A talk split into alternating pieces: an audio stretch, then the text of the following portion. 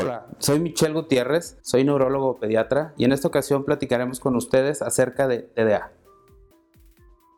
El TDA es un padecimiento que se encuentra en boga. Gran parte de nuestra consulta en neurología pediátrica es en relación a este padecimiento. ¿Pero qué es? Como sus siglas lo dicen, es un trastorno por déficit de atención e hiperactividad. Pero, ¿cómo saber si la inatención y la hiperactividad están fuera de lo normal? Esto particularmente en aquellos niños menores de 5 años. Seguramente has escuchado que todos los niños son hiperactivos e inatentos.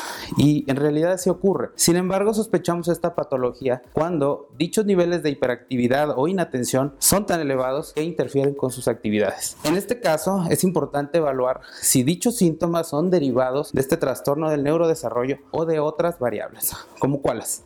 Cuando un niño menor de 5 años no duerme bien, ¿qué quiere decir? Duerme menos horas de las que le corresponden, duerme con sueño fragmentado o se despierta muy temprano, puede manifestar dicho trastorno con una inatención y una hiperactividad. ¿Qué otro padecimiento pudiera condicionar esto? Cualquier pequeño que se encuentra ansioso, estresado, inclusive puede ser por el ingreso a una escuela, es suficiente para que manifieste cierta inatención e hiperactividad. Si tienes dudas acerca de algún síntoma que pudiera coincidir con tu pequeño, no dudes en visitarnos en Healthy Kids Polanco.